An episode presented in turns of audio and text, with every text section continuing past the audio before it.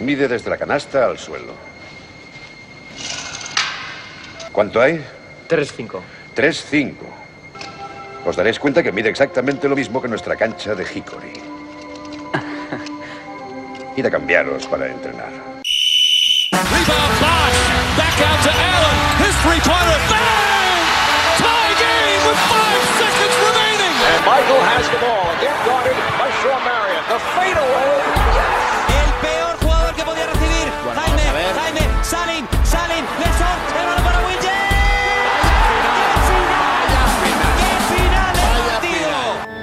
Hola y bienvenidos a Zona 305. Soy David de Favoro y como siempre me acompañan el hombre de los tiros sobre la bocina, Sergio Pérez. Hola a todos, ¿qué tal? A su lado el único tío más fan de los Knicks que Charles Oakley, Alberto Rodríguez.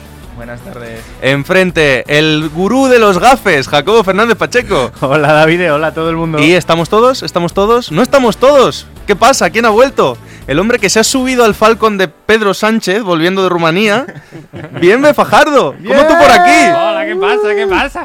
Ya ¿Qué tal? De vuelta. Muy bien, con muchas ganas de volver. Ya te quedas, ¿no? Sí, sí, ya me vengo para quedar. Se te ha levantado el castigo por robarme la cuenta de, Sí, sí, sí. de NBA, ¿no? bueno, a ver, ronda rápida. Pérez, ¿dónde estamos? Pues estamos en directo en lgnradio.com. Alberto, ¿dónde pueden seguirnos? Pues en Twitter e Instagram como arroba zona 305 podcast y en YouTube y Facebook como zona 3 apóstrofe alta 05. Y si no nos escuchan en directo, Jacobo.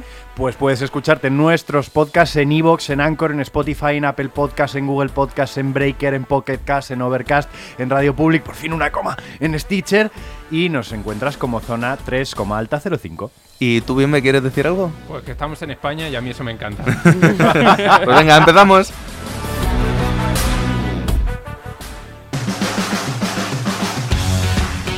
Y empezamos por Euroliga. Vamos a hacer una previa. La semana que viene tenemos entrevistas y cosas que ya iremos avisando, entonces no vamos a tener tiempo, poder dedicarle todo el tiempo que quisiéramos.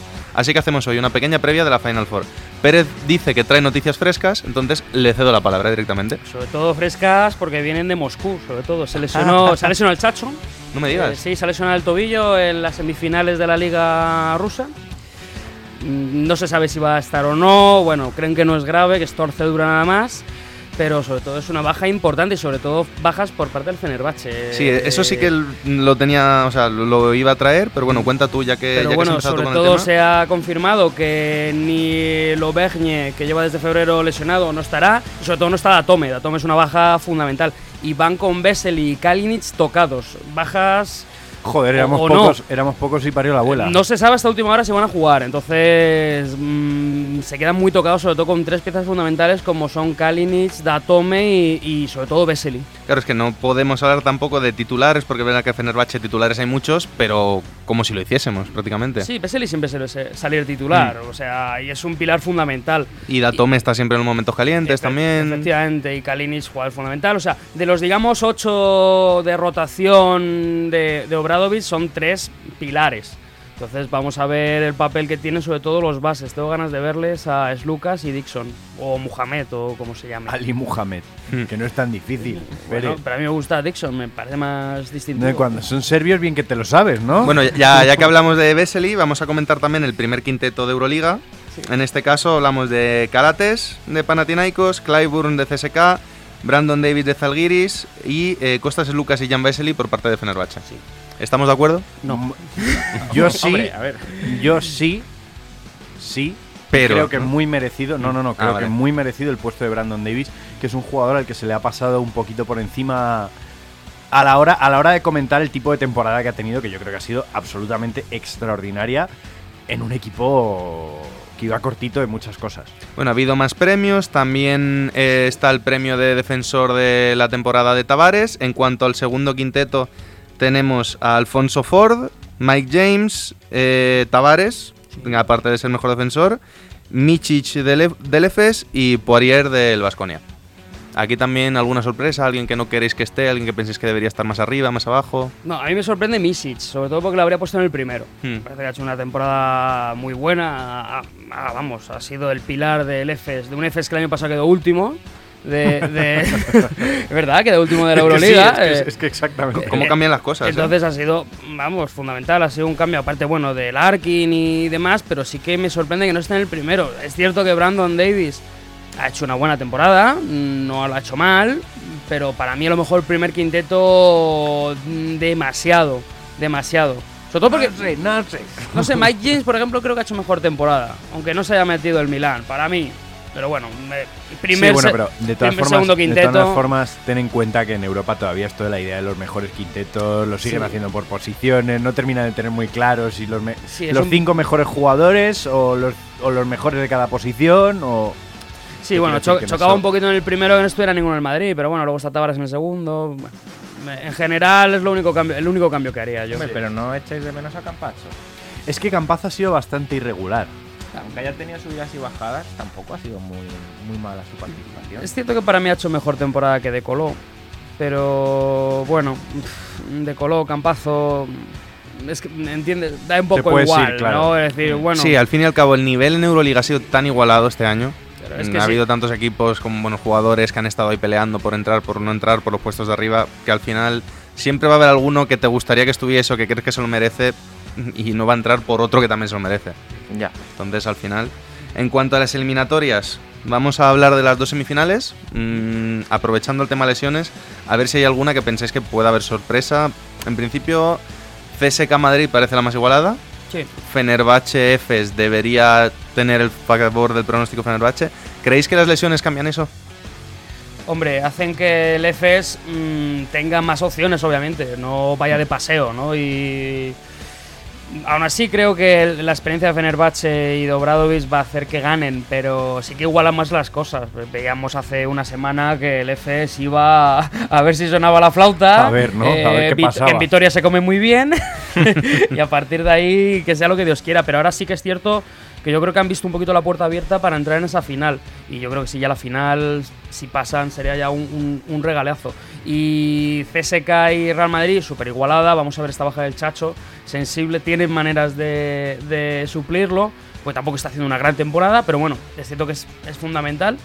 Vamos a ver cómo contiene el Madrid ese juego de pivots pequeños de CSK con Heinz, con Otelo Hunter, que es conocido en la Casa Y Blanca. si lo combate y si lo combate con alguna estrategia defensiva o el fuego con fuego, quiero decir, a todo lo contrario, Claro. cargar la pintura. Hombre, es que en ese caso lo de Tavares puede ser, de- de- de- perdón, puede ser decisivo porque puede ser la diferencia entre si Tavares se puede mantener en pista e incluso limitarlos o si el Madrid tiene que jugar sin su ancla defensiva porque es incapaz de mantenerse delante de jugadores más bajitos y más móviles. Sí, siempre que está Tavares sin problemas de faltas es, es diferencial. Y en este caso, eh, a favor del Madrid está que ninguno de los dos pivots es tirador. Eso Exacto. siempre, lo, Mm. por ejemplo, Sí, sí. recordamos final del año pasado, Meli, Obrado puso a Meli de, de pivot, que no es pivot, es a la pivot, y se cascó 5 de 6 en triple. Entonces, Le dio la noche, sí. Claro, Tavares no, pudo jugar menos, ¿no? Entonces, al final sí que ya le sacó, pero, pero como el CSK no tiene ese tipo de pivot, mm, porque no va a jugar con Clay, con Clyburn de pivot, más, más bien hará de base. Y ¿eh? Boronsevich está pidiendo la plaza de la tercera edad ya, ¿no? Bueno, Boronchevich a mí es un juego que me ha gustado, pero es más Ya. a la pivot, ¿no? Nunca, Ya, ya, no- claro. Es demasiado blando para jugar de pivot, ¿no? Tavares se lo comería, o a John mismo. Entonces, fundamental problema de faltas. Ese primer cuarto, si Tavares no entra en faltas, el Madrid tiene mm, un pasito más eh, cerca a la final. Eh, arrancamos, por ejemplo, por este pronóstico. ¿CSK o Madrid? Bien, bien. Yo me voy con el Madrid. Yo creo que el juego de pivots lo- le va a beneficiar más al Madrid. Creo que Tavares, si por algo ha ganado el premio defensor, lo va a demostrar ahora. Jacobo. Es su momento. Eh, yo es que lo- los colores son los colores. Entonces me quedo con el Madrid. Y además creo que el partido va a ser más cómodo de lo que podríamos pensar. Oh Dios, ahora temo lo peor, temo lo Sí, peor. sí, sí, sí, sí, ya lo sé, Pérez, ya lo sé, pero confía en mí. Con el Bueno, Madrid- para los que no nos sigan la semana pasada, en- para que entendáis por qué hemos llamado a Jacobo el gurú de los gafes, la semana pasada en el mismo programa dijo que cuando un jugador es gafe hay poco que hacer y que Boston Celtics iba a ser campeón de la NBA. Sí. Desde entonces no han ganado ni un partido y ya están eliminados. Que ordena a todos. A mí, que apago esto, ¿eh? Yo apago esto y a ver cómo lo sacáis adelante. Venga, sigue, perdona Jacobo. No, yo creo que va a ser una. Va a ser una un partido igualado, pero creo que el Madrid al final controlará en el último cuarto el asunto. Sin, sin grandes disgustos. Es decir, no va a ser un partido agónico. Alberto. Eh, voy a ir un poquito de abogado del diablo. Y aunque quiero que pase el Madrid, al final es un equipo español, ya sabemos. mm, creo que puede pasar el CSK. Bueno, em, creo que el juego demostrado por el Madrid le daba cierta ventaja, sobre todo los eh, contra Panathinaikos, nada, 51-49. Muy ligerita ventaja. La, la lesión del Chacho a lo mejor hace que sea 52-48, pero clave los dos, vamos, bueno, dos extranjeros, eh, Higgins y, y. Clave, clave. Si Higgins está en juego, entra en juego bien, defiende y está en ritmo y Clyburn consigue tener cierta consistencia en el tiro, que sabemos que le cuesta, eh, hace que el CSK tenga más opciones. Aún así, creo que el Real Madrid pasará. Yo no me gusta decir Madrid porque somos casi todos los de la mesa y al final es una eliminatoria mucho más igualada de lo que parece cuando somos 4 a 1. Pero sí que es cierto que por una parte el Madrid me parece que ha manejado muy bien los tiempos de la temporada para llegar al mejor momento de toda la temporada ahora mismo. Y el CSK sí que es verdad que ahí es donde suele coger, fallar un poquito más, ¿no? En ese conseguir llegar a la Final Four en el mejor momento, siempre llega con un poquito, ya la quinta marcha ya no le engrana igual de bien. Entonces apostaría por, por Real Madrid. En cuanto a la otra, FS Fenerbahce. Mm, pese a las bajas, veo a Fenerbahce todavía pasando. El FS mm, va a jugar a lo que ha jugado contra el Barcelona, que es triples, triples, triples, triples. Y cuando vives del triple, mueres del triple. En este caso, creo que la muñeca va a temblar y caerán. Y además Obradovic es más fácil que sea capaz de ajustar en Sí, ese tipo aunque de Ataman es buen entrenador, pero sí coincido. No, pero yo, yo coincido con Pérez, el duelo Obradovich-Ataman 9 de cada 10 veces va a caer del lado de Obradovich porque, por lo que ha dicho, es que el arma del triple es, es una espada de doble filo y, y si el filo de tu lado es el que cae hacia ti, vas muy jodido. Sin brazos no se puede hacer más. No se puede tirar de tres. No se puede Alberto. tirar de tres. Yo también voy con Fenerbahce a pesar de las bajas. Creo que lo que te puede dar ese, esas bajas es un partido más divertido, más igualado, que no sea pues un arrasamiento del Fenerbahce sobre el Anadolu Efes. ¿Y bien, ve? A ver, eh, me gustaría defender a la Cenicienta en este caso, pero es que hablamos de Obradovic también, así que pueden dar la sorpresa intentando acercarse un poco al Fenerbahce, pero me da que van a pasar. Va a pasar sin problema. Y ya para rematar, favorito para ganarlo todo. ¿Con quién nos quedamos? ¡A la Madrid! Hombre, en este- fíjate, en este caso te digo, el, el que pase del CSK y Madrid. Por las pase. bajas de Fenerbahce, En este ¿no? caso sí, las bajas es. Yo no creo que lleguen Kalinic y Vesely, si llegan no es al 100%. Entonces, si no tienes estos dos jugadores al 100%. Claro, con, con Efes que es la Cenicienta todavía, pero con los otros dos que están al nivel prácticamente mismo de Fenerbahce toda la y temporada regular. Es rotación más larga en caso de ambos equipos. Real Madrid CSK, Fenerbahce a lo mejor llegan, pero medio cojos y tal. Para mí, el que pase de los dos se convierte en favorito. ¿Tú, Alberto? Yo me voy a quedar con que el banquillo manda, entonces mi favorito es Fenerbahce. Sí, es- eso es cierto. Si hay alguien capaz de obrar el, entre comillas, milagro de con muchas bajas imponerse, ese desde luego es Obradovich. Obrar, ¿no? Obrar. O.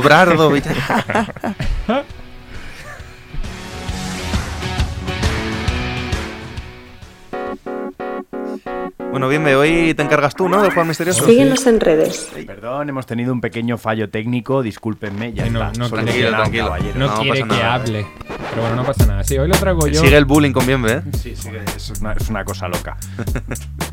Habla, hombre, habla. Ya, puedo. Eres gracias. bienvenido. Gracias.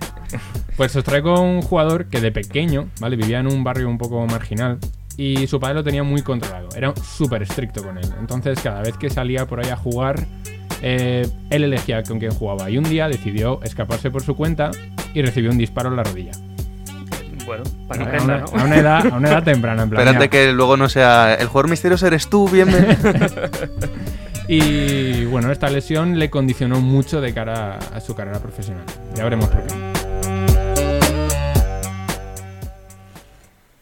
Síguenos en redes. Estamos en Twitter e Instagram como arroba zona 305 podcast. Zona 305. Únete al equipo. Ahora sí entra la que tiene que Ahora entrar. Dios mío, qué, Bueno. qué- qué agonía. Cambio, estamos ya en Estados Unidos, hablamos ya de playoff y curiosamente todo ha cambiado y nada ha cambiado.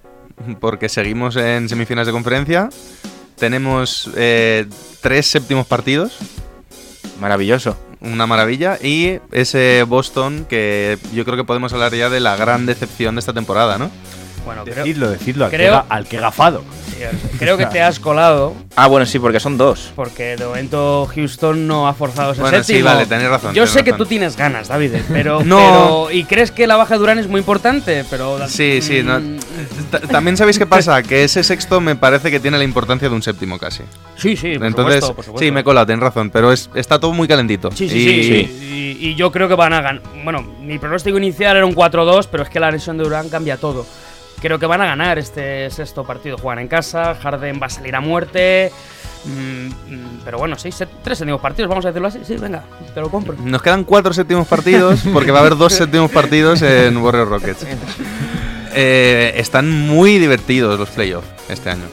Eh, por todas partes. Eh, está habiendo historias muy chulas. Hay tres tíos jugando de locura, que son Kawhi, son Durant y, y, y- Y de el hacer griego. pantalla azul y ante todo griego. perdón. Estoy pensando todavía en lo del séptimo partido y me he quedado ahí. Y el que probablemente es el nuevo MVP. Hacía tiempo que no veía tres tíos a este nivel en playoff. De cualquiera de los tres poder decir que está siendo el mejor jugador de los playoffs. Sí, eh, es que además mm, ambos, o bueno, ambos, los tres tirando de su equipo de una manera que están dejando a un tío como Stephen Curry que parece un jugador más de rotación, en este caso hablando de Durán.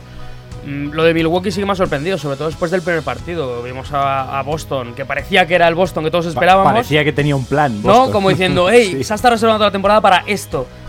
Y resulta que no. no, parecía que sí, pero. El cam- mm, vamos a hablar del cambio de rotación, de- del ajuste de Badelhorser metiendo a Mirotis de titular, me parece muy interesante. Que le trastocó todos los planes a, a Brad Stevens. y- Sí, además, buen golpe sobre la mesa Baden-Holzer, que después del primero ya se hablaba de que es entrenador de liga regular, pero que en playoff Pero hay que decir, en los una, ajustes se hay lo que decir una cosa que en mi opinión habla bastante mal de eso, de los planes de Brad Stevens, si con un cambio te desmoronan todo. Quiero decir, tampoco, Sí. o sea, Minotis es un jugador extraordinario, pero tampoco es un desequilibrante fundamental de la liga. A ver, No, yo pero- creo que es la decir- primera vez en toda su carrera que Brad Stevens se está enfrentando a críticas bastante serias en general por su papel en estos playoffs y en la temporada en general. Sí, deja a Kyrie Irving en un papel muy interesante. Lo deja en un brete a eh, Kyrie Porque su racha final de partidos ha sido muy mala. Al final ha hecho más tiros que puntos y eso dice muy poco de un jugador como él.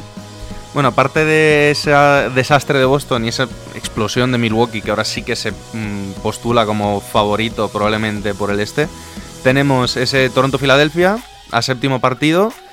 Mm, Yo no sé qué esperarme de este séptimo, porque es que ha habido palizas por los dos lados, ha habido partidos más igualados, entonces yo todavía no he terminado de pillarle el pulso a quién es el equipo favorito en esta eliminatoria. Si tuviese que apostar, eh, mm, Toronto juega en casa, pero ya, Hombre, si te vas a, esos tres últimos partidos, ahí es donde yo creo que realmente se ha visto que, vale, al principio los cuatro partidos, dos en Toronto, dos en Filadelfia, eh, cambias de sitio, cada uno gana uno fuera, uno dentro, y ahora ya han ganado cada uno el de casa. Mm, creo que va a ser muy importante que se juegue en Toronto el séptimo partido para las aspiraciones de Toronto Raptors. Pues fijaos lo que os voy a decir, esto como, como fan de Filadelfia, yo creo que va a ser este partido donde se va a demostrar si el fichaje de Jimmy Butler ha merecido la pena. Se supone que Jimmy Butler es el closer de Filadelfia, es el tío que, que hemos fichado para cerrar partidos, ¿no? Aquí es donde se va a probar de verdad su calibre. Pero hay que llegar con el partido para cerrarlo. Porque lo que Eso ha pasado que en estos decir. partidos es que ha habido mucha diferencia, como ha dicho David. decir es que él tiene que ser, como persona que lo va a cerrar, quien se encargue de que el partido esté para cerrarlo. Por otra parte, porque es el más curtido en estas lides del equipo, en teoría. ¿bien ve? Pues yo creo que el principal diferencial en este partido puede ser también en Bid. En Bid hemos visto que los partidos que ha tenido menores números, Filadelfia ha sufrido mogollón. Vale que en el partido de anoche salió Jimmy Butler y dijo, bueno, para esto he venido yo, pero en Bid va a ser muy importante. Y Leonard, si Leonard flojea lo mínimo, lo mínimo, Toronto se va a casa. O sea, si Leonard no tiene un buen partido, creo que Toronto se va. Hombre, no quiero gafarlo yo, pero si en dos rondas de playoff no ha tenido un mal partido todavía, un tío con su experiencia, mucho me extrañaría que tuviese un partido malo en el séptimo. O igual, ya os digo, lo digo ahora, queda grabado eh, en el séptimo 10 puntos, 1 de 47. Eh, No, Pero- no creo que lo tenga tampoco, pero puede ser el dif- es el único diferencial que puedo ver, que Kawhi tenga un día malo. A mí me parece que la clave puede estar en, el, en lo que es el quien el resto del equipo. Exactamente. Eh, cuando Toronto el resto del equipo rinde y Kawhi no está solo, ha ganado siempre. Cuando Kawhi es el único que tira el carro con Siaka, aunque bueno, sí ha sido el único más o menos regular toda la serie, han sido los partidos en los que Toronto ha acabado perdiendo. Sí, es que hemos visto dos eliminatorias, ¿no? Con Envid en pista y sin Envid en pista. Con Envid en pista, Filadelfia más 80 en el más menos, o sea, un factor diferencial tremendo. Sin él creo que es menos 120 o algo así. Entonces, hemos visto, es que es una serie tan, tan irregular y, tan caótica. Hemos visto, como habéis dicho, palizas, hemos visto partidos más igualados. Eh, clave, para mí, aparte de, de que coincido con vosotros, Envid y, y Balder, ya la tercera pieza, que es Simmons, obviamente, si tiene un papel como director. Si decide, si Claro. decide que le van a crecer un par de testículos, queremos decir, ¿no? De bueno, más o menos, ¿no? Eh, un poco más que añadir. Es que teniendo un robot, un alien robot, como es Kawhi Leonard, ¿Tú también crees que es un alienígena? Bien. un alienígena robot, O digo incluso yo. un poco más de protagonismo de Tobias Sí. Harris, puede ser. Sí, le hemos visto muy, muy comedido, ¿no? Mm, se ha quedado como ese cuatro tirador. Esperamos un poquito más de él, pero claro, al final tiene tres piezas por delante, ¿no? Entonces, bueno, eh, va a ser precioso. va a ser precioso, vamos a ver el ambiente. eh, Gafe Drake versus Gafe Jacobo, a ver quién gana. Sí, ¿no? y oye, Bueno, el, el- el otro séptimo ya confirmado, ese de Portland eh, contra Denver. Mm, otra serie que ha tenido de todo. Esta, si me apuráis, más incluso que Filadelfia, porque ha tenido cuatro prórrogas incluso en un partido. sí, eh, Ha sido la eliminatoria de momento, digamos que dentro de unos años se hablará de ese partido de cuatro prórrogas. Y igual, si tuviese que apostar, Denver me parece que se ha quitado de encima un poquito los temblores de la primera ronda. En casa, la lógica me pide que apueste por ellos. Y, y quedará como que apueste por ellos porque es lo que dije en la, en la previa.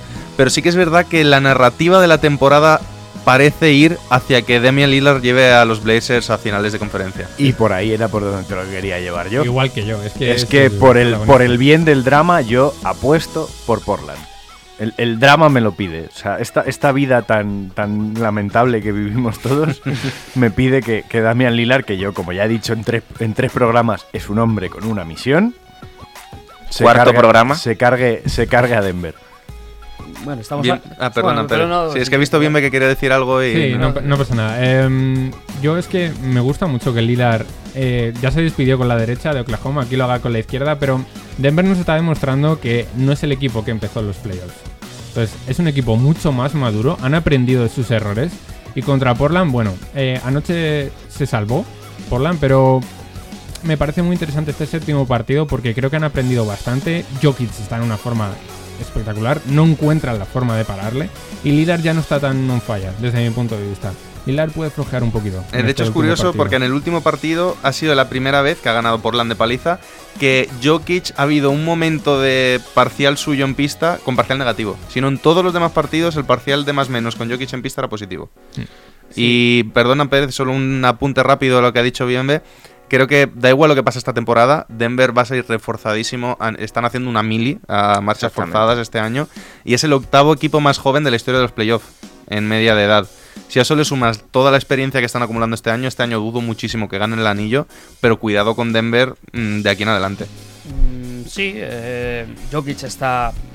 Si, alguien, si Lillard es un hombre con una misión, Jokic. Es que te iba a decir, me, me parecería también poéticamente muy injusto que Jokic no jugase unas finales de conferencia. También te digo. De verdad, hace mucho que no veo un, un debut en playoff como el que está teniendo él, ¿eh? A lo mejor el último que sí que recuerdo tan espectacular, el de a lo mejor de Eric Rose. Mm. Estamos hablando de 2008, si no me acuerdo, no, perdón, 9. Eh, Denver ha sabido, coincido con lo que ha dicho Bienve, que, que- que está haciendo una mili tremenda y ya no es ese Denver más dubitativo de la primera ronda.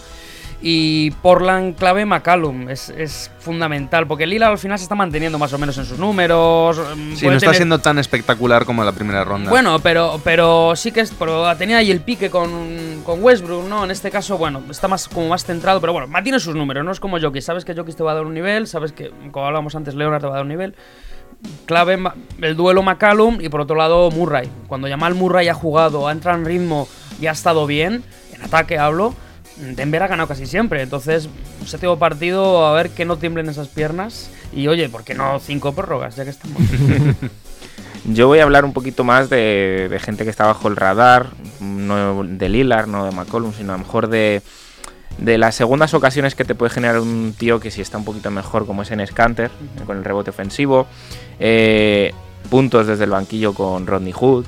Entonces, eh, el diferencial, pues para este séptimo partido, los Nuggets juegan en casa, tienen una plantilla más larga y más completa, en mi opinión, pero si estos jugadores que menciono, más los ya principales como son Demian Lillard y CJ McCollum, funcionan, llegará el susto. Y yo creo que llegará el susto. Y se, pa- y se irá por lana a la final de conferencia.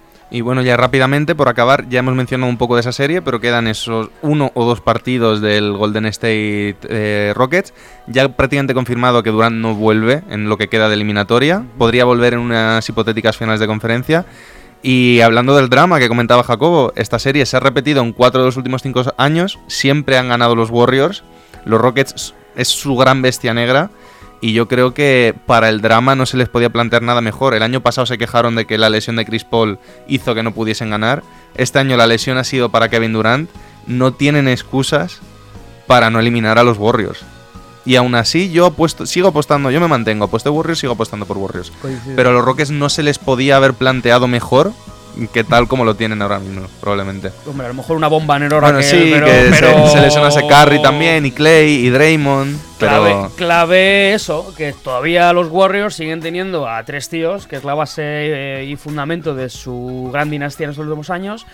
Pero claro, sin banquillo. Es que es tal, tal factor diferencial Durán, de verdad. Es- pero bueno, eh, Rockets... tampoco tiene banquillo, Rockets. Claro, Lo que iba a decir. es que si estás sin jugar gente como Green, por ejemplo, que ha sido fundamental eh, en temporada regular. mm, se- co- coincido en palabra casi por palabra lo que has dicho, ¿no? Se les torna la moneda del año pasado. El año pasado era Chris Paul, este año es Durán. Mm, asfixiante será el ambiente en Houston. Pero, y, sigue- y también en el Oracle. pero claro, sigue habiendo un séptimo en el Oracle. Además, recordemos que el séptimo en el Oracle puede ser el último partido de la historia del Oracle, porque el año que viene cambian de, de pabellón. Por lo Entonces, cual- los fans van a estar mm, locos Sí. con poder vivir otro partido en ese pabellón. Sí, yo creo que es posible que Houston sobreviva esta noche, pero en el Oracle yo creo que se les va a venir encima la presión. Eh, tampoco creo que el que no esté Durán y esté Paul este año sea tanta diferencia, ¿vale? Durán es muy importante para los Warriors ahora, pero Paul no lo es.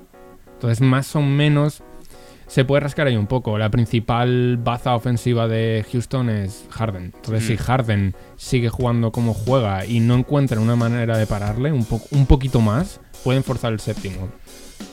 Eh, yo es que ya os lo he dicho antes de entrar. Yo creo que hoy lo matan. Quiero decir, Warriors ya no se va a andar con tonterías. Ahora ya va a ser pisar el acelerador. Esté quien esté, como si falta Durán, como si falta. Van a pisar el acelerador. O sea que de alguna manera Rockets conseguirá ganar esta noche la serie.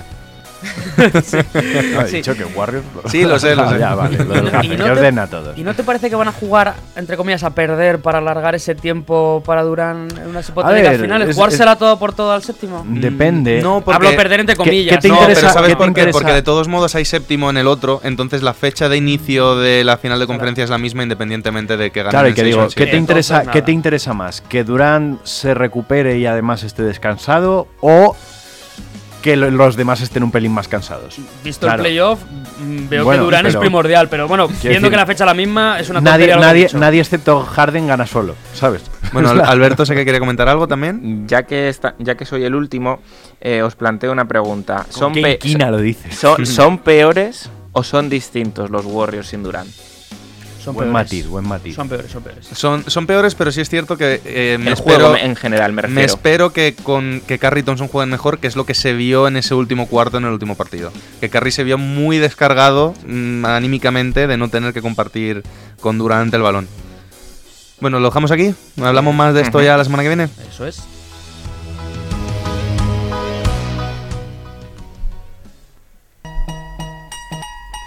Bueno, dime, sigue contándonos tu juventud por las calles de Harlem. Sigo, sigo. Pues llevo el número 33, ¿vale? Eh, por una curiosa historia que tengo con Scottie Pippen, ¿vale? Eh, yo de pequeño fui a ver el partido de los, de los Bulls de Jordan.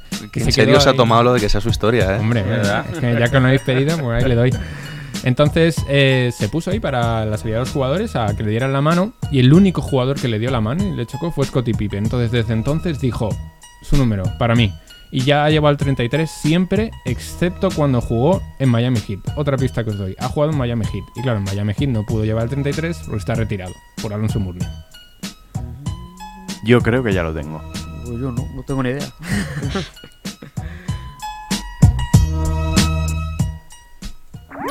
Síguenos en redes.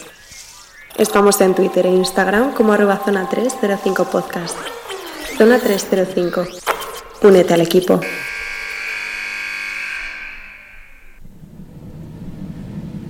Hoy no hay charangas. Bien. Bueno, tanto hablar de playoff en marcha, creo que nos vas a hablar de unos que acaban de acabar, ¿no? Acaban de terminar y tenemos nuevo campeón en Liga Día. Mm, O campeonas en este o caso. campeonas en este caso. Eh, vaya puñetazo en la mesa ha dado el Girona. ¿eh? ¿Cuántos años seguidos eran ganando la liga para, para Perfumerías Avenida? Tres seguidos. Tres años seguidos en los que Perfumerías Avenida había dominado la liga. Además, indiscutiblemente. Pero es que en dos partiditos el Girona ha reventado el asunto. Porque podríamos haber pensado que era un duelo igualado entre las de pues, Miguel Ángel Ortega y Eric Suris, pero es que primer partido, partido 1. Girona, primer cuarto, 24-7. Las cosas bien, bien claras desde el principio. El Perfumerías parecía que volvía, con un 20-11 en el segundo cuarto, luego un pelín más igualado. La segunda mitad ya más igualada en el primer partido, 18-19 y el último cuarto 19-16. Aún así, esa ventaja del principio fue fundamental para el Girona que daba la sorpresa, 70 a 64. ¿Qué perjudicó al, al Perfumerías Avenida? En mi opinión, Erika da Sousa estuvo mal. No puede ser que tampoco es exactamente así, pero que tu equipo dependa de una, de una mujer que por muy buena jugadora que sea, ya tiene unos años. Hizo un menos 23 en el más menos, en el primer partido. Un ¿Quién partido fue? más que has dicho perdido de 13, si no me equivoco. No, de 6 puntos, Ah, de de 6 seis. puntos al final, pero el, el- el parcial inicial fue más 17 para Girona. Ahí lo tienes. Claro. ¿Quién fue la mejor jugadora del Girona en este primer partido? Kisha Hampton, de la que ya hemos hablado de ella cada vez que hemos hablado de, de Liga Día. 25 puntos, 5 rebotes, 27 de valoración. Una animalada de partido. Y tampoco se quedó corta en el segundo, porque el segundo partido también fue victoria para el Girona. Para cerrar el asunto, 73 a 65. En este momento, en este partidito, el, el Perfumería salía más enganchado. 21-16, ganando, ganando en el primer cuarto. Luego el parcial del segundo estuvo pues igualado, mm, un punto arriba para el Girona, 15-14. Pero ¿qué pasó? Se repetía la pesadilla en el tercero. El Girona le metió un 22-7 al Perfumerías y a partir de entonces ya todo controlado. Todo bajo control. 20-23 para Perfumerías en el último cuarto, pero resultado final 73-65. Y como si nada, y que parecía que esto iba a ser una batalla a vida o muerte, pero, pero el Girona lo ha... Por cierto, mm, Lo que es ganar en dos arreones, ¿no? Prácticamente. sí, sí. Laia, Laia Palau ha sido la reina del más menos en esta serie, básicamente. Ha tenido una un más menos medio de más 18, creo, en los dos partidos. Y la MVP ha sido eh, Julia Reisingerova, la checa, que con 19 añitos, el angelito, pues en el último partido se, hizo, se hizo 17 puntos con 6 de 9 en tiros, una asistencia y sacó 5 faltas. 1.95 mide el Angelito, había tenido una temporada discretita, de 9 puntos y pico por partido, nada, nada, nada espectacular, pero se le augura un muy buen futuro. Eh, destacar también a Gaby Williams en el Girona, que con 16 de valoración y 14 puntos, 10 rebotes, 2 asistencias, fue la otra jugadora destacada del último partido. Y poquita historia más. Enhorabuena a las campeonas, un poquito decepcionado con, con esos parciales del, del Perfumerías Avenida. Ya decía Silvia Domínguez que es muy difícil remontar una diferencia de más 20 dos veces en el mismo partido y luego que te metan otro parcial en el partido siguiente. Pero bueno, esto es lo bonito de las competiciones, ¿no? Cuando hay cambios en el, en el liderazgo, porque hay que recordar que de las últimas ocho finales, siete, si mal no recuerdo, o seis las había ganado el Perfumerías. Con lo cual, oye, está bien. Laia Palau, por hay un cierto, poco de variación, ¿no? Laia, Laia Palau que ha anunciado que va a seguir jugando la liga. Para alegría de Pérez, que es muy fan de, Pérez, Laia que es- Palau. que es muy fan de Laia Palau y, y para que digan que el baloncesto tiene fecha de caducidad. ¿eh? Y nada, eso es básicamente el resumen. Eh, Una lástima no haber podido seguirla en directo porque somos así de malos y nos centramos en los chicos. Ya. Pero oye, Habrá, lo habrá que, corregir un poquito, que- dedicarle más tiempo en este tercer bloque. ¿Resto queréis comentar algo? No, que cuando tienes un equipo como Girona que venía, vamos, eh, fulgurante. eh, Hablar de eso, sí, correcto, que una racha de victorias claro, importante. Venía muy, muy, muy arriba, ¿no? Entonces, bueno, enhorabuena para ellas y, y vamos a ver el año que viene en Euroliga, ¿eh? Quiero verlas. Quiero verlas, a ver cómo compiten.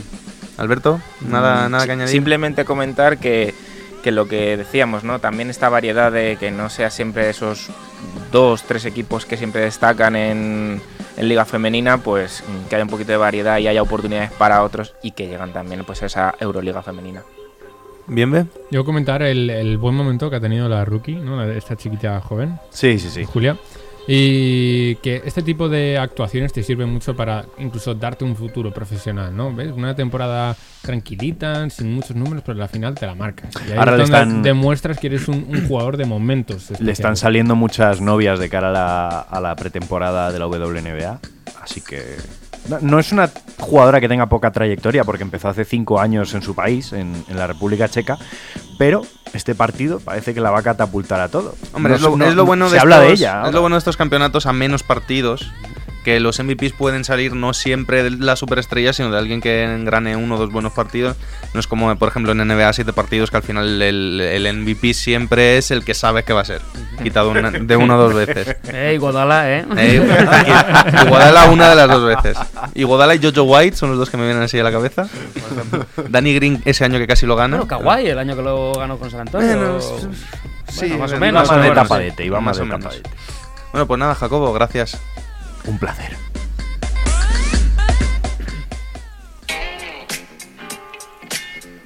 A ver, Alberto, vuelves con tu juego, ¿verdad? Sí, ¿Qué, qué fondo con más flow le pongo al juego de Alberto, eh? me tiene que ser divertido, dinámico. Bueno, eh, tenéis todos vuestra información a mano. Sí. ¿Todos? A mano a mano no, pero me acuerdo de todo. Vale. ¿Y Davide? Eh, lo que ha dicho Jacobo. Vale, de acuerdo.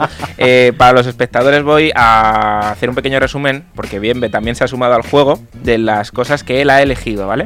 Bienve va, Bienve va a llevar un junior masculino, eh, su pretemporada o sus pruebas las va a hacer eh, dos, tres semanas en junio, va a coger máximo 12 jugadores, eh, va a entrenar tres días a la semana, me ha concretado martes, jueves, viernes, hora y media, una hora eh, de pista. 30 minutos de físico. Los martes y los jueves lo hará antes de entrenar y los viernes después, o sea, con todo detalle. En cuanto a lo que le va a diferenciar como equipo, va a crear torneos en vacaciones, cenas con categorías superiores y o femeninas y salidas a la naturaleza. Es decir, categorías superiores de, de restaurantes. Para ir a Estrella Michelin. un restaurante de calidad, joder. Debe de, debe de haber pasta en el equipo de Bienve. nuevas no, pero restaurante. Restaurantes. Hay que Joder, pero- comer pero bien. Ten en cuenta que aquí vivimos en los mundos de Yuppie. Mi equipo se puede permitir 25 días de prueba. Bueno, bueno, bueno, bueno. Eh, los mundos de Yuppie, pero ya dije, con los pies en la tierra. Bueno, hoy os traigo varias preguntas para seguir avanzando un poquito en el juego. Vamos a llegar hasta Navidades. ¿vale? Eh, entonces, lo primero que necesito que elijáis es si vuestro equipo va a ser un municipal, en función del donde queráis llegar, si es un equipo federado o si es un equipo de categoría especial. Ya sabemos, estos antiguos de preferente. ¿Quién quiere empezar? Bueno, venga, empiezo yo, venga. Por, hombre, por la estructura que he montado, lo que quiero es competir al máximo nivel, por lo cual mi equipo que esté en especial. Sí, igual. Eh, yo creo que en- como tenemos libertad de hacer lo que queramos, lo hemos planteado de una manera de un equipo bastante fuerte, bastante profesionalizado, entonces categoría especial. Sí, yo igual, llegar lo más lejos posible. Igualmente, una categoría especial. Siempre. Vale. O sea, que vais todos a los mundos de Yuppie, como Al decía Al máximo Jacobo. nivel. Yo iba a decir federado, pero es que les he visto aquí tal y digo, pues yo que he puesto 25 días de prueba tendré que decir que es especial, ¿no? Es que 25 días de pruebas en un federado, el, el jefe te pilla por el cuello y te dice, hijo mío, ¿qué estás haciendo? que no tenemos para esto. Bueno, pues ya que habéis elegido todos categoría especial, eh, voy a comentar que lo que os voy a pedir ahora son unos objetivos. En municipal quizá era un poco hacer equipo, eh, valores, en un federado ir progresando y tal. En un especial ya hay otros objetivos. ¿Cuáles son vuestros objetivos? ¿Hasta dónde queréis llegar esta temporada? Sin pasaros, ¿eh? ¡Ah, campeones! O No, fuera. bueno. Vamos a ver. Campeones no, pero yo, por ejemplo, me gustaría ir obteniendo un reconocimiento ya nacional, de ser un equipo reconocido a nivel nacional, incluso intentar empezar a conseguir mover a los chavales por fuera, ¿no? Al igual que decimos de organizar torneos en verano, pues vale, podemos organizar un torneo en verano aquí en España, pero ¿por qué no fuera? ¿Por qué no en Inglaterra, en Francia? Que empiecen a conocer jugadores internacionales. Claro, empiecen quieres de turismo gastronómico, bien, bien. Claro, Entonces, Eh, entonces, a ese nivel estamos hablando de que tu equipo, su aspiración, como poco, es campeonato de España. No campeonato de España, pero tú puedes llegar a unas finales, o bueno, no finales, una eliminatoria, hacer un buen torneo. No, no, no hace falta, no, o sea, no tienes por qué ganar para que. No, pero Hablas de refiere- exportar el club, ¿no? Sí, de mover a- la idea del club. Sí, de exportar la idea del club y que el- mis chavales empiecen a ver también cómo se juega fuera. Pero creo que eso está un poquito de la mano en función Claro. de, de- los resultados. claro. Claro. o sea, yo os pongo en contexto. Me habéis elegido, por ejemplo, en tu caso, un junior masculino especial para ganar ese reconocimiento en estas categorías que ya sabemos no son tan reconocidas hasta que llega la hora de la verdad. Eh, hay que llegar al campeonato de España o por lo menos meterte en las finales de la comunidad De autónoma. comunidad autónoma, Bueno, pero sí, yo claro. entiendo, yo entiendo que lo que quieres decir es, es eso, es no, no tanto como ganar y tal, sino ser un equipo, digamos, asentado entre comillas en playoff y aprovechar finales de temporada y demás para decir, oye, que el club no sé qué se va a Inglaterra a jugar, ay, qué bien, ¿no? Vale. Y ya que estamos nos traemos a un negro de 2.15, porque esa cola en el bus, ¿no? Eh, ya que estamos, ¿no? De ahí tener pocas fichas, nunca se Eh, sabe. eh, bueno, ya que estoy hablando yo, eh, mm, no, sobre todo Lo asent- raro es que te calles. ya. bueno, no te preocupes, ya me callaré. ya Que lo no, veréis, hombre, que ya lo no. veréis. Eh, sobre todo asentarles en categoría oro. mm, no bajar, eso es fundamental. Estar por lo menos 2-3 años mm, compitiendo. mm, no, ya, ya no tanto playoff, que ojalá, pero sobre todo mantenerlo. Y eso sí, ya, ya luego dar el paso. Ser luego ya un equipo más asentado en playoff. Bueno, sobre todo como idea de club. Con este equipo que entiendo que tengo un muy buen equipo, ya sería clasificarse con un buen récord el primer año. Hombre, yo insisto, eh, estamos en los mundos de Yuppie. Yo sin saber qué equipo tengo, me cuesta imaginarme qué objetivo me planteo. Pero en principio, entrar en playoff. Objetivo mínimo, mm, si ya que estamos, por lo menos entrar en playoff. Yo tal vez no campeonato de España, obviamente, pero sí estar siempre en la conversación para poder entrar bien como Cenicienta, bien como tal. Y el objetivo es ser un hueso. Estar en playoff lo doy por hecho. Ser competitivo y estar en playoff siempre es el mínimo. Pero ya digo, estar en esa conversación por, por los títulos, al menos como, como una Cenicienta o como un- una roca dura que tengan que pasar otros equipos.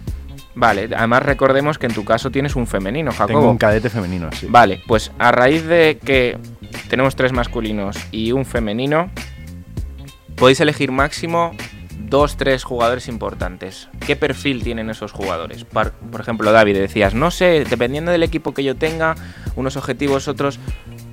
Esos dos, tres que son vuestras piezas fundamentales, ¿qué posición ocupan o qué se les da bien? Para que vaya un poquito a, vuestra manera de jugar.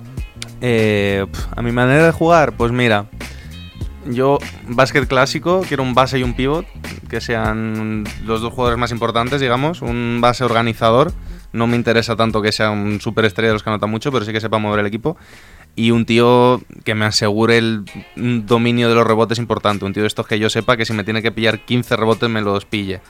Insisto, esto si, si puedo pedir cualquier cosa. El, negro de 2.15 que decía antes Pérez, ¿no? Un tío rocoso.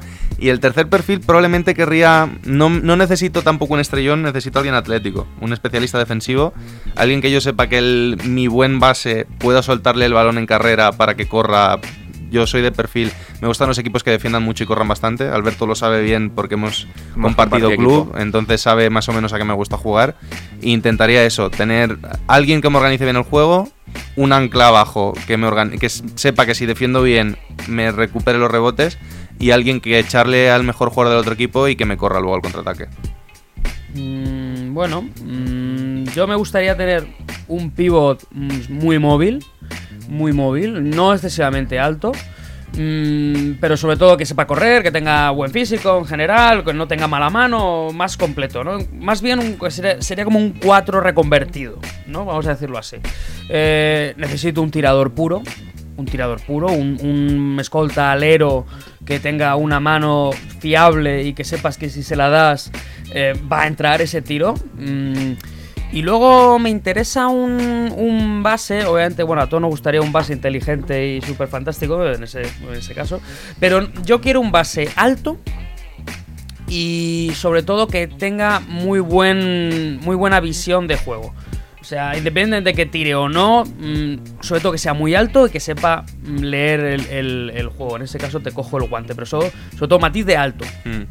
Yo, bueno, los que me conocen también, David, sabe que a mí me gusta, yo soy bastante rácano en, el- en la- en mi estilo de juego, soy muy de defensas contundentes y ritmos lentos. Me gusta, me gusta jugar a la griega, a la griega clásica, ¿se entiende? Eh, obviamente, pues empezando por el base, que es lo que quiere todo entrenador, eh, me gustaría tener sí un base con buena visión de juego y yo no tanto me centraría en el alto, pero sí que mi, mi base fuese una jugadora fuerte, que tuviese una estructura física fuerte, porque al final va a estar muchos minutos en cancha y poniendo, con el nivel de defensa que vamos a poner, se va a llevar y va a dar muchos golpes. Entonces, preferentemente que sea fuerte y alguien que controle el juego desde un punto de vista más general de, de tener visión de juego adelante, pero también tenerla atrás. Necesito que, que me ponga las pilas también a todos atrás. Luego, por pedir una interior peleona. Pido, pido que sea peleona, que no se rinda ante nada. La estatura mm, me es igual mientras no me vaya a dar un balón por perdido. Y luego coincido con Pérez en el sentido de que quiero una escolta tiradora, pero yo le pediría un poquito más. Una, una escolta con, con cierta garra atrás para, para poder coger ella el partido en ese momento en el que se vuelve loco. Es, porque todos los partidos tienen momentos en los que se vuelven locos, pues una jugadora que, que tome la rienda de ese partido a base del tiro exterior y de la garra atrás en defensa. Entonces esta jugadora exterior sería, digamos, la, la líder, ¿no? O La líder espiritual, no tanto el cerebro del equipo, pero sí la líder. El corazón del equipo serían probablemente esta escolta y mi, y mi pivot fajadora, mientras que el cerebro lo pondría mi, mi- mi base. Ese sería mi, mi Big Three.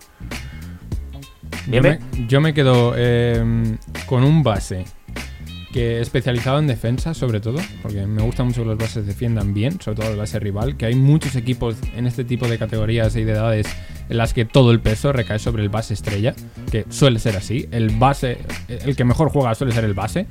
Entonces, un base muy buen defensor y que sepa repartir muy bien a los compañeros. No necesito un base anotador, necesito un base que mueva bien el balón, lo mejor que pueda, para complementar al segundo jugador que quiero, que sería un 4 muy versátil. No necesito un 4 excesivamente fuerte, un 4 grande, estaría bien, que tenga un buen tiro de media distancia, no necesito un 4 que tire de 3, para eso voy a tener un alero y un escolta.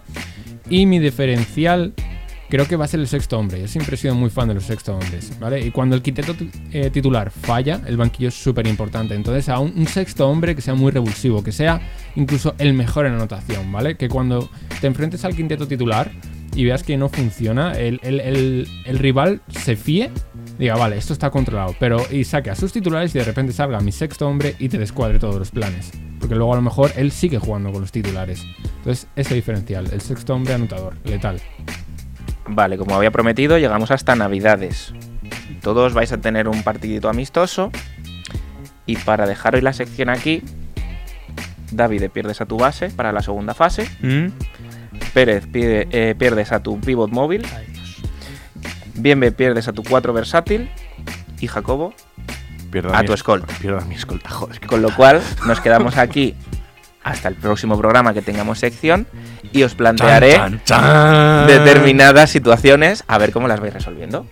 Vale.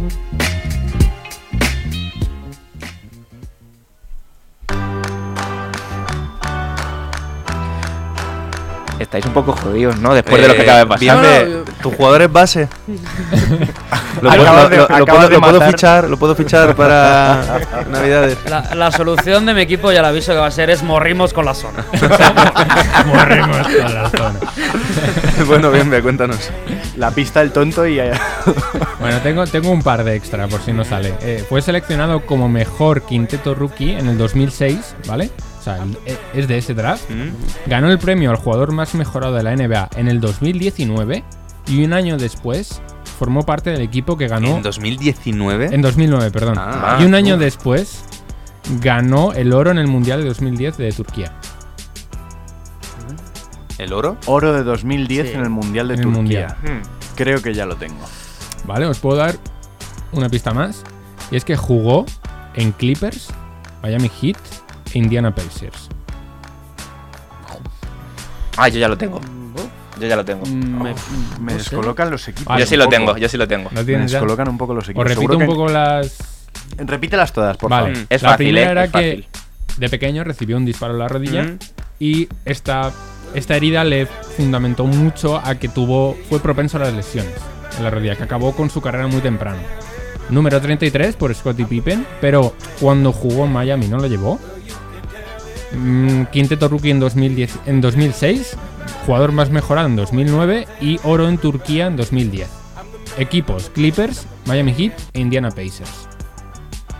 Eh, es que no me quito la Creo que cabeza ya lo sé. Creo que yo también lo tengo. Sí, sí, sí. Yo ya sé quién es. Te voy a decir una cosa a ver si coincidimos. Es el precedente de Paul George. Sí, Probablemente, sí, sí, eh, sí, Lo que pasa, sí. o sea, yo también he pensado en él, pero juraría que en 2009 fue Turkoglu el jugador más mejorado. Porque el anillo, él fue más mejorado el año en el que luego llegaron a la final. Bueno, que es Danny Danny Granger, Granger, ya Danny está. Granger. Pero hubiese jurado que Turkoglu fue Eh, está, bien 2009. tirado, bien, ve, por lo menos no es, cap- no es capela. Por lo menos no es suizo, ¿no?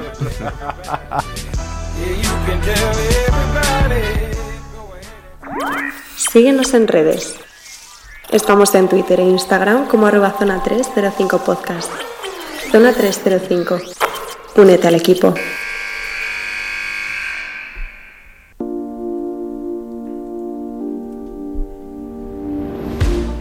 Bueno, pues nada, antes de irnos, top y flop. ¿A quién le apetece empezar? Pues empiezo yo porque el flop son los Boston Celtics, que ya no es solo por mi síndrome de gafe, sino porque vaya decepción en, en todo. En la- las expectativas, cómo ha ido la temporada, porque al final dejo de pensar que era pura especulación lo que estaban haciendo. Y me esperaba más carisma por parte de Brad Stevens a la hora de manejar el asunto con Kyrie en esta, en esta última serie de playoff. Son mi flop. Eh, mi top para mí, pues Giannis Antetokounmpo porque sigue como un tren de mercancías. Es que no hay quien lo pare. Ni una, ni una bomba atómica puede pararlo ahora mismo. Eh, yo, mi flop, Jacobo, por ser un gafe. ¡Que ordena todo! Ha sido a lo fácil. He ido a lo fácil. Y mi top, eh, uf, pues no lo sé. Probablemente Milwaukee Bucks. Creo que sabía que era un equipo potente, pero lo que están demostrando en playoff hasta el momento da miedito, da mucho miedo. Bueno, em, mi top Kawaii, creo que, vamos, al nivel que está. Me has está- quitado. Bueno, se puede repetir, no te Se puede repetir. Es que este año no puedo tirar de europeos, o sea, esta semana, entonces. Pero, pero a ver el flop, ¿eh? Porque Atlanta Hawks aquí ya no nos vale. Uf, qué pena. Eh, bueno, mira, fíjate, mira, eh, mi top van a ser los Knicks. Porque yo creo que con la eliminación de Boston deben de estar haciendo palmas con las orejas, pensando, solo pensando, ¿eh? Que van a fichar a Kyrie, que luego no lo van a fichar. Y encima con la lesión de Durán a lo mejor piensan que también pierden los Warriors, por lo cual también le fichan. Entonces yo creo que va a ser mi top, ¿vale? Por, por su ilusión de Por- niño, ¿entiendes? Por- porque esta es la semana en la que pueden Claro, confiar. ¿no? Claro, en esa, esa sonrisa de niño que tendrá Dolan. Están en los ¿no? Este es el año, joder. Este, sí, Williamson y tal, pero bueno. Y, y Flop, desgraciadamente, bueno, eh, lesiones, en este caso que van a, a- a, mm, ensuciar, entre comillas, la Final Four de la Euroliga, que bueno, es una pena no tener a todos. Pero bueno, simplemente deciros que el próximo jugador misterioso os vais a cagar, porque cada vez que no lo adivino, voy a, Vienes el doble de fuerte. voy a coger a lo peor de... Es que además es verdad que hay un patrón y cada vez que no adivinamos él dice ¡Yo hago el siguiente! Bueno, voy yo con el top. Kawhi Leonard creo que le está dando a Toronto lo que le faltaba. Han hecho un muy buen intercambio con DeRozan. Y está- es que está jugando a un nivel espectacular, el mejor del mundo, posiblemente. Está Giannis ahí, ahí, pero es que Kawhi Leonard está jugando a un nivel que no veo que nadie pueda pararle. Por eso tengo muchísimas ganas de verle jugar contra los Bucks. Creo que va a ser uno de los mejores duelos de jugadores. Igual bien me acaba de gafar también a los Raptors, ¿eh? Ojo, a lo mejor me llevo el gafe 2.0, ¿no? ¿Quién sabe? Igualmente la eliminatoria está... Oye, mira, con tal de que se rían de ti, no de mí. Bueno, sí, ya lo hacen igualmente, no Qué pasa mal nada. compañero. ¿Y el flop? Y el flop, eh, apoyo a Pérez con las lesiones, porque siempre jode mucho. Este tipo de lesiones en este tipo de eliminatorias, tanto en Euroliga como en NBA, y Durant, que se haya caído Durant ahora, estropea mucho la eliminatoria desde mi punto de vista, porque no sé, es, es el factor decisivo. Si se llega a lesionar a alguien como, por ejemplo, Clay Thompson, vale, puede afectar a la eliminatoria en, en cierta medida, pero que se lesione a alguien como Durant es ya muy peligroso. Y esto siempre jode mucho a todos los equipos. Bueno, por cambiar un poco de NBA, mi top son los juniors que hemos entrevistado y a los cuales ayer les mandamos desde nuestro Instagram mucho apoyo. De baloncesto fue la, de baloncesto fue la a Álvaro, a Kike y a Sou. De Torrelodones a las chicas de, de allí que son Claudia y Elena. Y de Rivas, pues a las dos Albas, a Gema y a Inés, que han hecho un campeonato de España. Esta semana se está jugando el campeonato de España Junior y han hecho muy buen papel. Y desearle suerte, si no se ha jugado ya, eh, a Bego, que está en semifinales con estudiantes. Es verdad. Y mi flop, pues mm, esta gente es maravillosa y es una pena que no hayan podido llegar un poquito más lejos y que se haya podido disfrutar del baloncesto que desempeñan. Pues por aquí- hasta aquí llegamos hoy. Jacobo, ¿con qué nos despedimos? Pues hoy nos despedimos con un auténtico temazo. Esta canción se llama Mantra del grupo Bring Me the Horizon. Eh, grupazo que volvió con este disco después de un tiempo de inactividad que recomiendo a todo el mundo porque tienen unas letras bastante, bastante interesantes. Así que, oye, para todos vosotros. Pues nada, hasta la semana que viene. Adiós.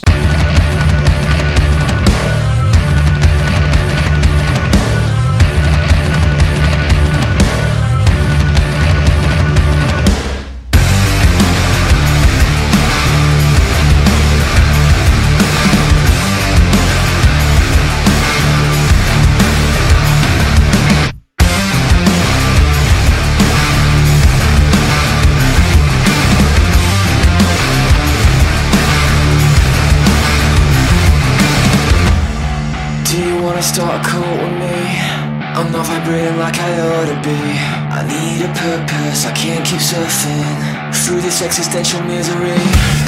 Now we're gonna need some real estate. But if I choose my words carefully, think I could fool you that I'm the guru. Wait, how do you spell epiphany?